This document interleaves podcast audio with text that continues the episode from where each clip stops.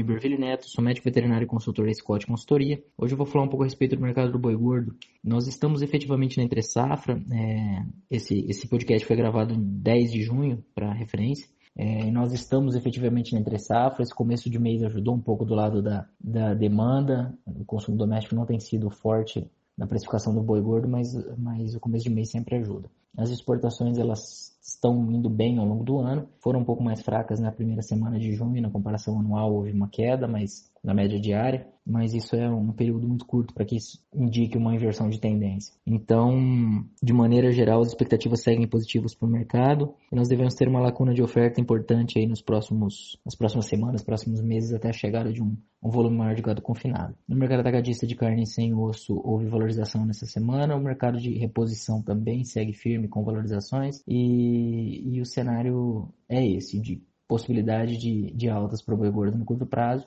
É, esse é o cenário que nós temos com, com as informações atuais e, e o cenário esperado. Por hoje é só. Um abraço a todos e até a próxima.